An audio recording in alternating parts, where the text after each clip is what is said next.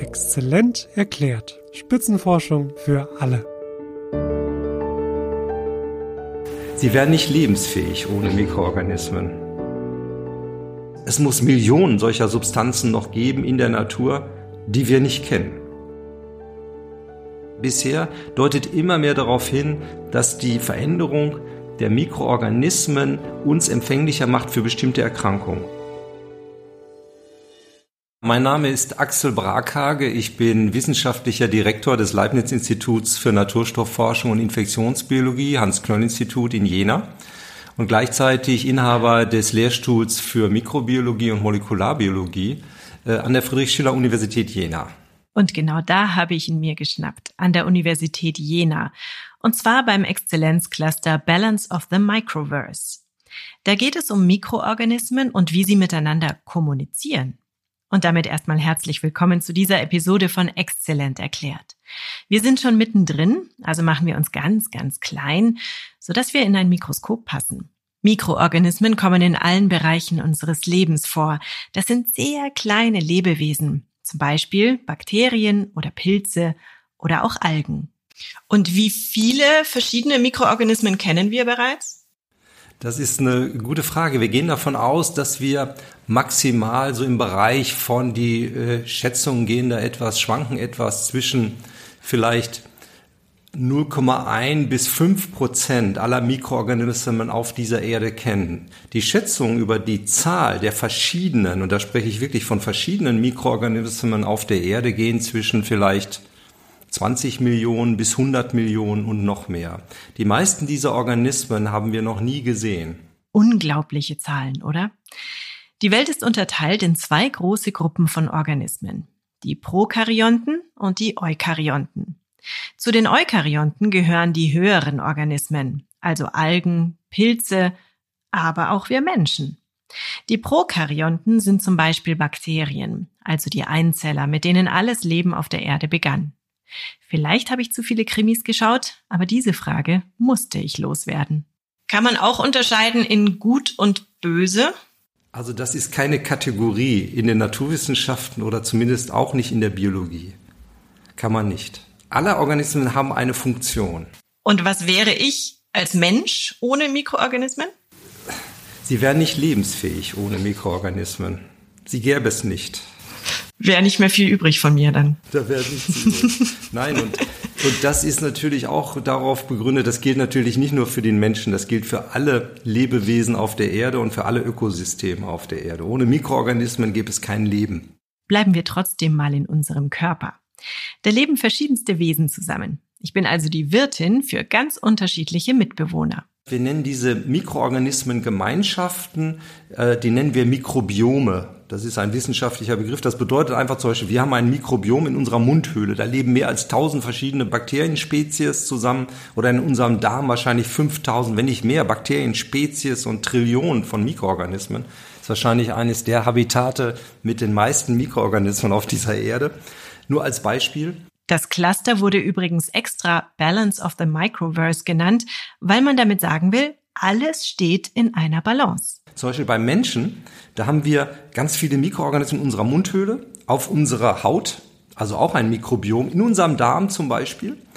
Und alles zusammen ist quasi das Microverse des Menschen, also wie wir mit unseren Mikroorganismen, jeder einzelne von uns zusammenlebt. Und jeder von uns hat so einen bestimmten Footprint an Mikrobiom. Das ist alles ein bisschen anders. Zum Beispiel Ihres und meines sind ein bisschen anders. Eine Arbeitsgruppe in Jena macht sogar Zeitreisen in Sachen Mikrobiom. Das heißt, wir können auch wirklich sagen, wir gucken jetzt nicht nur, was gibt es heute, sondern wir können auch fragen, was war vor 500 Jahren, was war vor 1000 Jahren, vielleicht sogar vor 2000 Jahren. Und das ist natürlich hochspannend. Das ist äh, gefördert, das möchte ich vielleicht explizit erwähnen, von der Werner Siemens Stiftung, eine große Forschungsgruppe bei uns am Institut zusammen mit der, mit einer Forschungsgruppe vom Max Planck Institut für Menschheitsgeschichte. Und an diesem Max Planck Institut sind die darauf spezialisiert, DNA, alte DNA zu isolieren. Das heißt vereinfacht gesagt, man nimmt DNA-Proben aus den Knochen von Mumien oder von römischen Soldaten das geht auch mit dem Zahnbelag, sofern noch Zähne vorhanden sind. Und dann kann man sehen, welche Mikroorganismen damals lebten. Und dann stellt, kann man zwei Fragen stellen, die für uns beide sehr wichtig sind. Die eine Frage, die wir versuchen zu adressieren, ist, ähm, diese Mikroorganismen, die, die wir finden, gibt es die heute noch? Und die zweite Frage ist, die genetische Information, was erzählt uns diese genetische Information? Gab es damals Substanzen vor 1000 Jahren, 2000 Jahren, die es heute nicht mehr gibt? Und die versuchen wir wieder zum Leben zu erwecken. Was ist denn überhaupt ein gesundes Mikrobiom? Wie kann man das denn definieren? Wir können ja davon ausgehen, dass wir durch die Ernährung, die wir gerade in der westlichen Welt haben, dass wir eigentlich schon unser, dass wir eigentlich schon in einer Dysbalance leben. Das ist jetzt eine Hypothese, aber äh, das kann man an, als Hypothese annehmen. Moment, das muss ich kurz erklären. Wir haben ja vorhin davon gesprochen, dass die verschiedenen Mikroorganismen in einer Balance leben. Daher ja auch der Clustername. Aber manchmal gerät dieses Gleichgewicht auch aus den Fugen. Darauf gehen wir später noch in anderen Bereichen ein. Und auch in unserem Körper kann das passieren. Die Daten von indigenen Völkern und von den vorhin erwähnten Proben aus der Antike bringen da spannende Erkenntnisse. Und da sagt Professor Brackhage, ich lasse ihn das kurz wiederholen, und wir können ja davon ausgehen, dass wir durch die Ernährung, die wir gerade in der westlichen Welt haben, dass wir eigentlich schon unser, dass wir eigentlich schon in einer Dysbalance leben. Das ist jetzt eine Hypothese, aber äh, das kann man an, als Hypothese annehmen. Und was wir aus diesen Daten schon gelernt haben als Mikrobiologen ist, dass die Diversität der Mikroorganismen, zum Beispiel in unserer Mundhöhle, massiv abgenommen hat. Das heißt, wir haben weniger Spezies in unserer Mundhöhle, als es vielleicht noch vor 500 Jahren der Fall war oder als es bei einigen indigenen Völkern der Fall ist. Wir hoffen, durch solche Untersuchungen definieren zu können, was ist ein gesundes Mikrobiom in unserer Mundhöhle, in unserem Darm etc. Und das wäre fantastisch, wenn man das könnte, weil dann könnte man fragen, was funktioniert nicht mehr in einem dysbalancierten Mikrobiom und wie kann man es wieder rekonstituieren, das heißt wieder ein gesundes Mikrobiom herstellen. Was ich glaube, was die Voraussetzung ist, als Schutz auch gegen, gegen Erkrankungen. Das ist ein bisschen hypothetisch jetzt, aber wir sehen ja viele Assoziationen mit Erkrankungen. Kann es nicht auch umgekehrt sein, dass unser heutiges Mikrobiom im Mund zum Beispiel besser ist als das von damals? Dass wir manche von diesen Organismen gar nicht brauchten? Das ist eine Hypothese, die wir, die ich nicht widerlegen könnte jetzt. Weil wir ja nicht wissen im Augenblick, genau, ist eine sehr gute Frage, wir wissen im Augenblick nicht, was ist ein gesundes Mikrobiom. Ist richtig, absolut, bin ich bei Ihnen. Solange wir das nicht definiert haben, könnte ich diese Hypothese nicht widerlegen. Hui, ich habe soeben meine erste Hypothese im Bereich der Mikroorganismen aufgestellt. Wer hätte das gedacht? Wir hatten ja gerade über die Balance der Mikroorganismen gesprochen. Was passiert also, wenn diese Balance in einem Teil unseres Körpers gestört wird? Als Beispiel möchte ich sagen, wenn Sie zum Beispiel eine, ich, ich sag mal, eine Infektion, eine Darminfektion haben mit einem Bakterien, Salmonella zum Beispiel, das vielleicht einige kennen, ähm, haben, dann natürlich ist es absolut ratsam, diese Störung, dieses Bakterium mit einem Antibiotikum zu behandeln. Absolut empfehlenswert, würde ich immer machen. Aber das hat natürlich auch Nebeneffekte. Das bekämpft nicht nur den Krankheitserreger Salmonella, sondern auch die Darmflora, um das mal ganz einfach zu sagen, um das zu transponieren auf ein Beispiel aus dem Menschen. Und das führt zu einer Dysbalance in ihrer Darmflora. Und was man häufig sieht danach, sind sekundäre Schäden, die dadurch entstehen. Diese Balance, die dadurch absolut aus dem Gleichgewicht gekommen ist, erst durch das, durch das Pathogen, also durch diesen Krankheitserreger und dann noch durch das Antibiotikum, die müssen wir wiederherstellen. Wir müssen also wieder diese Systeme rebalancieren, dass wieder alles schön in einem Gleichgewicht ist, quasi, dass sie wieder ein gesundes Mikrobiom haben. Krankheit, Gesundheit, Balance, Disbalance. Wir konzentrieren uns in Jena auch sehr darauf, auf sogenannte, wir nennen das Naturstoffe oder Sekundärmetabolite. Was sind das für Substanzen? Die sind hochinteressant. Mikroorganismen, auch viele Pflanzen, produzieren eine immense Zahl ungewöhnlicher Moleküle. Das sind kleine chemische Fabriken. Und das müssen sie auch sein, damit sie so in der Umwelt überleben können, aber besonders auch zum Kommunizieren. Diese Moleküle die sind ganz ungewöhnlich und werden nur von Mikroorganismen und Pflanzen produziert. Und äh, einige von denen sind ganz wichtige Substanzen geworden für den Menschen. Zum Beispiel viele Antibiotika. Über 50 Prozent der Antibiotika gehören zu dieser Gruppe von Molekülen. Viele Antitumortherapeutika, selbst Cholesterinsenker, die wir im Menschen einsetzen, sind ursprünglich solche Moleküle aus Mikroorganismen. Herr Brackhage, ich stelle mir jetzt vor, dass Sie an einem schönen Sonntag in Ihren Garten gehen und dann gucken Sie sich um und denken sich, oh je, vielleicht sind hier schon die nächsten Wirkstoffe versteckt, die noch niemand entdeckt hat. Vielleicht liegt hier das neue Antibiotika, das wir längst brauchen und suchen. Ist es so? Ja. Habe ich jetzt extra so gesagt. Vielen Dank. Nein, nein, nein, absolut. Wie ich schon, wie ich schon sagte, die meisten Mikroorganismen haben nur ein Chromosom, nur als ganz kurz. Und was sie heute können inzwischen ist, sie würden ja sagen, ja gut, das ist jetzt ja so ein Stück DNA aus dem Boden. Wir können, zumindest in vielen Fällen funktioniert das inzwischen recht gut. Wir können diese DNA nehmen und wir nennen das dann exprimieren in einem anderen Mikroorganismus, in einem anderen Wirt. Und dann können wir natürlich daran optimieren und dann hoffen, dass wir eben eine bisher unbekannte Substanz äh, identifizieren können. Es muss Millionen solcher Substanzen noch geben in der Natur, die wir nicht kennen. Und wir glauben, dass die Funktion dieser Substanzen, viele dieser Substanzen, der Kommunikation zwischen den verschiedenen Mikroorganismen dient und wahrscheinlich auch mit höheren Organismen. Die Höhe der Konzentration in der Umwelt ist natürlich super gering. Die Forscher und Forscherinnen können dann versuchen, sie zu modifizieren.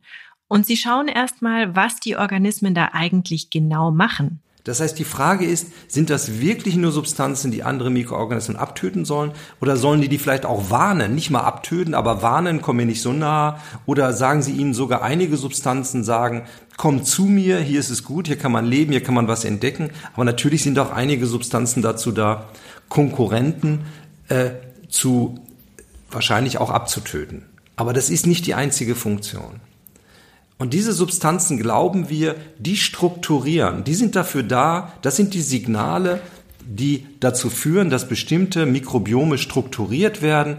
Übersetzt heißt das, dass Sie so ein Mikrobiom haben, wie Sie es haben und nicht anders. Und ich eins, wie ich es habe und andere Menschen so, wie sie es haben. Und dafür sind diese Moleküle wichtig. Das ist quasi die Sprache, der Mikroorganismen, die chemische Sprache. Ich fand ja sehr, sehr interessant in der Recherche, dass es auch, also dass es nicht um isoliert betrachtete Bakterien oder Pilze geht in der Regel, sondern um dieses Zusammenspiel, also dass die interagieren, das ähm, kommunizieren. Das war mir jetzt als Gedanke komplett fremd. Können Sie mir das erklären? Ja, sehr gern. Ähm, Sie müssen bedenken, als, die, als das Leben entstand auf der Erde vor etwa mehr als drei Milliarden Jahren, da waren die ersten Lebewesen, die entstanden waren, Mikroorganismen, Bakterien. Also ganz klassisch Bakterien würden wir die heute bezeichnen. Ha, Archaea auch. Also das ist, da muss man vorsichtig sein, da möchte ich jetzt wissenschaftlich korrekt sein. Aber gehen wir davon aus, dass es Prokaria waren, da können wir uns darauf einigen. Und äh, Prokaria sind also, und viele von denen sind ja Bakterien, ähm, die gab es also immer auf der Erde.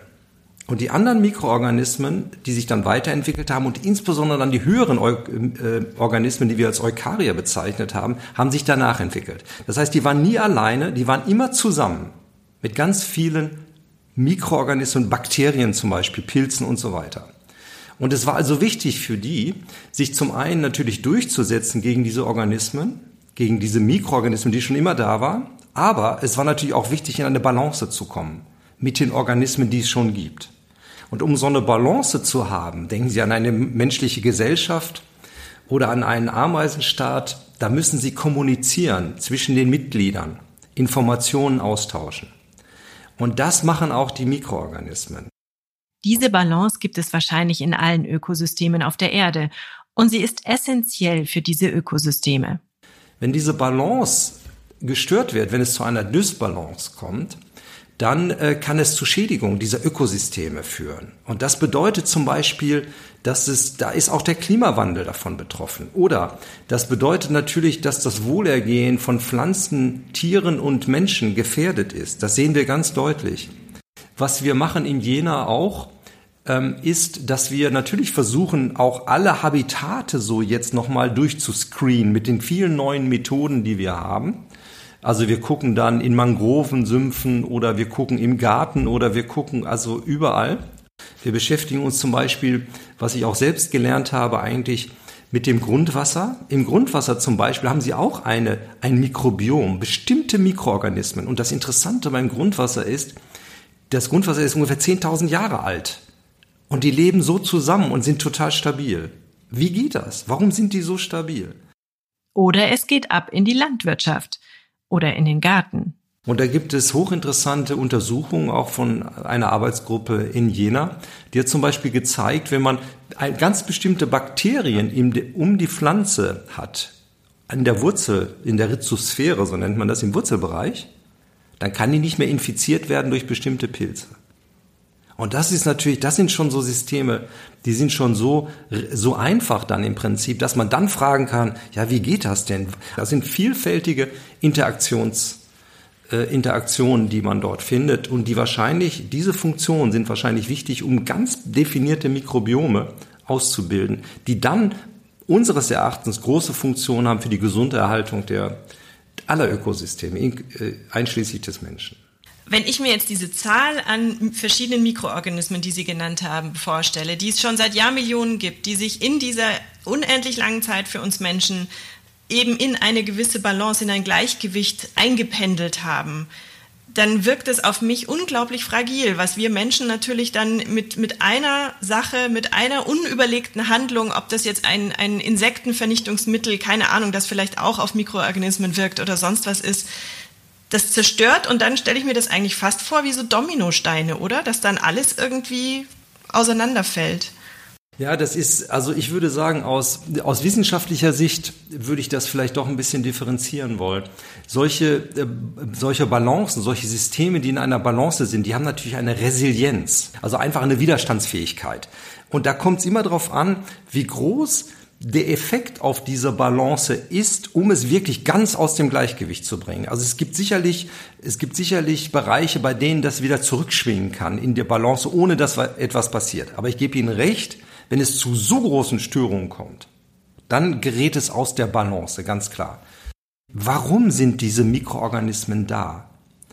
Und das ist die entscheidende Frage eigentlich, diese, wir nennen das Ursache-Wirkungsbeziehung herauszubekommen. Was wir bisher machen in dieser Forschung, viele Arbeitsgruppen, weil das wirklich meines Erachtens extrem spannend ist, was wir bisher machen ist, wir schauen so wie früher die Entdeckung der Welt. Was gibt's da alles für Mikroorganismen? Um Gott, in meinem Garten gibt es zehn hoch vier verschiedene Arten und hundert Trilliarden Mikroorganismen. Aber die Frage ist, was heißt das?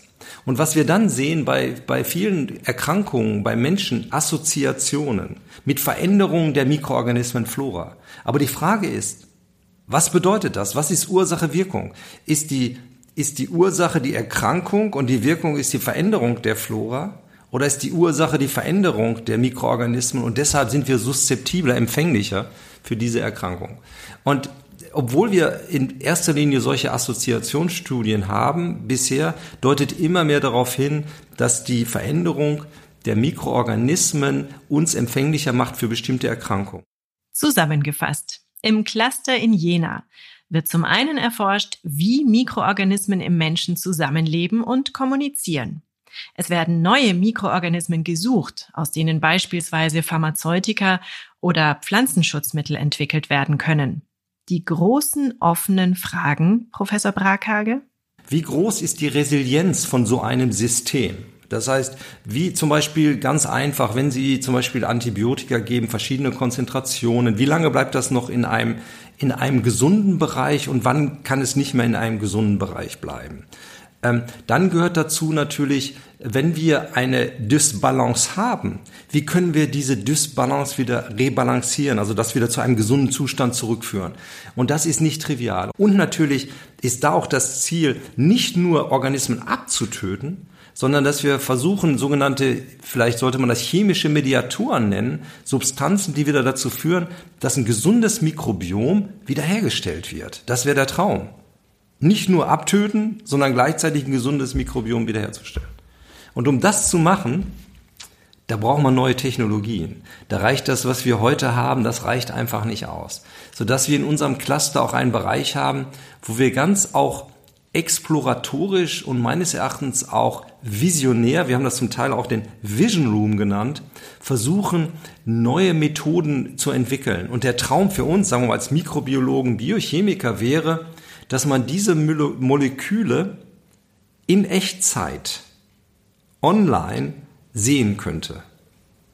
Und das ist natürlich absolut noch nicht erfüllt, aber es gibt durchaus Methoden im Bereich der, der Nanooptik, im Bereich der Massenspektrometrie, wie man diesem diesem Wunsch und diesem Ziel näher kommen kann. Und das versuchen wir auch natürlich. Wir müssen weitere Methoden entwickeln, um wirklich, sagen wir mal, Mikroorganismen in Action mit ihren Molekülen, in ihrem Zusammenspiel mit anderen Mikroorganismen, aber auch zum Beispiel mit menschlichen Zellen beobachten zu können.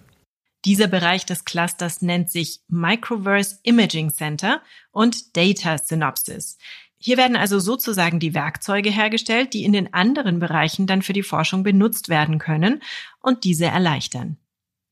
Brakhages Forschungsschwerpunkt sind die humanpathogenen Pilze. Auf der Erde gibt es circa fünf Millionen Pilze, von denen kennen wir einige hunderttausend. Nur sehr wenige von diesen Pilzen können den Menschen infizieren. Geschätzt sind es 150. Viele dieser Infektionen sind harmlos, wenn auch sehr lästig, wie zum Beispiel von Hautpilzen, Dermatophyten. Das kann man überleben, das ist äh, lästig, haben sehr viele Leute, jeder zweite in Deutschland, schätzt man, wird im Laufe seines Lebens eine Dermatophyteninfektion haben. Aber es gibt auch Pilze, die machen, die verursachen lebensgefährdende Infektionserkrankungen. Da gibt es zwei sehr wichtige große Gruppen. Das eine sind sogenannte äh, Aspergillus-Spezies, das besonders Aspergillus fumigatus, das ist so ein, so ein Schimmelpilz, würde man bezeichnen, der produziert Sporen. In der Biotonne findet man zum Teil sehr hohe Konzentrationen an Sporen. Der ist auch hitzeresist, relativ hitzeresistent.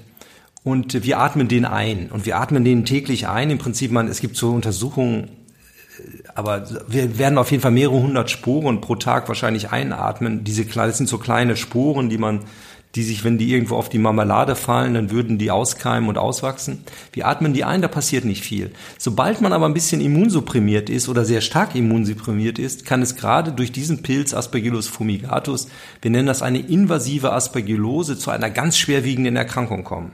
Und diese Erkrankung ist absolut lebensbedrohend und die, die, ähm, die Letalität ist im Bereich von 30 bis 90 Prozent. Also das ist sehr, sehr schwer zu therapieren. Na, gehen wir jetzt alle mit anderen Gefühlen zur Biotonne? Vielleicht sollten wir lieber die Luft anhalten. Der zweite große Bereich an Pilzen, mit denen sich Professor Brackhage beschäftigt, nennt sich Candida albicans, eine weiße Hefe. Und wir finden sie häufig als Kommensale, als Mitbewohner unseres Darmes. Bei Candida albicans ist es so, der befindet sich im Darm und wenn es jetzt zu einer Reduktion des Immunsystems kommt, dann können die auswachsen, können sich ausbreiten und können auch zu äh, systemischen Infektionen führen, das heißt den ganzen Körper infizieren und auch sehr schwer zu behandeln. Und jetzt die Frage ist, warum sind die schwer zu behandeln? Wie am Anfang der Episode erklärt, sind Pilze auch Eukarier, so wie wir Menschen. Das heißt, die Zellen sind unseren sehr ähnlich. Und so dass es insgesamt nur drei große Gruppen von Wirkstoffen gibt, also Antibiotika gegen, gegen Pilze. Und wir finden gegen äh, einen wichtigen Wirkstoff inzwischen schon zunehmende Resistenzen. Das heißt, das ist ein großes Problem. Unterschätzt, wir schätzen weltweit ungefähr so vielleicht 300.000 Aspergillus fumigatus Infektionen und bei Candida albicans weltweit über 700.000 Infektionen, wenn nicht mehr. Und das sind Infektionen, die unterschätzt sind und die wir jetzt auch zunehmend sehen ähm, bei bei äh, viralen Erkrankungen, also bei Influenza gibt es auch schon die ersten Hinweise, dass man als Sekundärinfektion, was wir am Anfang besprochen haben, kommen wir darauf zurück, Influenza dysbalanciert uns. Wir überleben die Influenza, aber dann kann ein weit, dann ist es ein sagen wir mal, ein Diseased-System, dann ist es ein erkranktes System, das wieder leichter durch eine, eine weitere Störung erfahren kann. Und das sind dann Pilzinfektionen. Aber auch bei, bei jetzt bei der Infektion mit SARS-CoV-2 sehen wir zunehmend sekundäre Pilzinfektionen. Und das ist ja gerade jetzt auch in Indien gibt es große Berichte über Tausende von Infektionen mit sogenannten Mukormykosen. Das sind Pilze, die, die machen ganz schwerwiegende Erkrankungen, aber sind Gott sei Dank sehr selten. Und das finden wir jetzt in großem Maße in Indien als Sekundärinfektion von, von SARS-CoV-2. Genau diese Disbalance, die man nicht mehr rebalancieren kann und dann ist man natürlich empfänglicher noch für weitere Infektionen. Und auch die Diagnose dieser Erkrankung ist sehr schwierig. Sie ist häufig äh, zu spät. Es, die diagnostischen Methoden sind längst nicht so ausgereift wie bei einigen bakteriellen Erregern obwohl auch da noch große, große Probleme existieren. Jetzt kommt wieder eine Laienfrage von mir. Was, was nützt es dem Pilz? Vermehrung, Verbreitung, oder?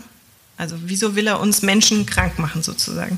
Ja, das also der der zumindest bei Aspergillus fumigatus glauben wir nicht, dass der Pilz, also der Pilz ist erst aufgekommen, sagen wir mal, als wirklich schwerwiegende Erkrankung wahrscheinlich in den letzten 50 Jahren durch äh, Entwicklung und Weiterentwicklung der modernen Medizin, dass wir einfach auch Patienten, auch Antibiotika zum Beispiel, also dass wir ähm, immer mehr äh, Patienten haben, die ein, ein leicht geschwächtes bis stark geschwächtes Immunsystem haben, äh, plus natürlich der alternden Bevölkerung. Das heißt, Aspergillus fumigatus hat kein Interesse am Menschen. Also wenn der sich nur auf den Menschen verlassen würde, um nicht auszusterben, wäre das wahrscheinlich zu wenig. Aber der muss irgendwo gelernt haben, dass er unser Immunsystem überwinden kann dass er damit fertig wird.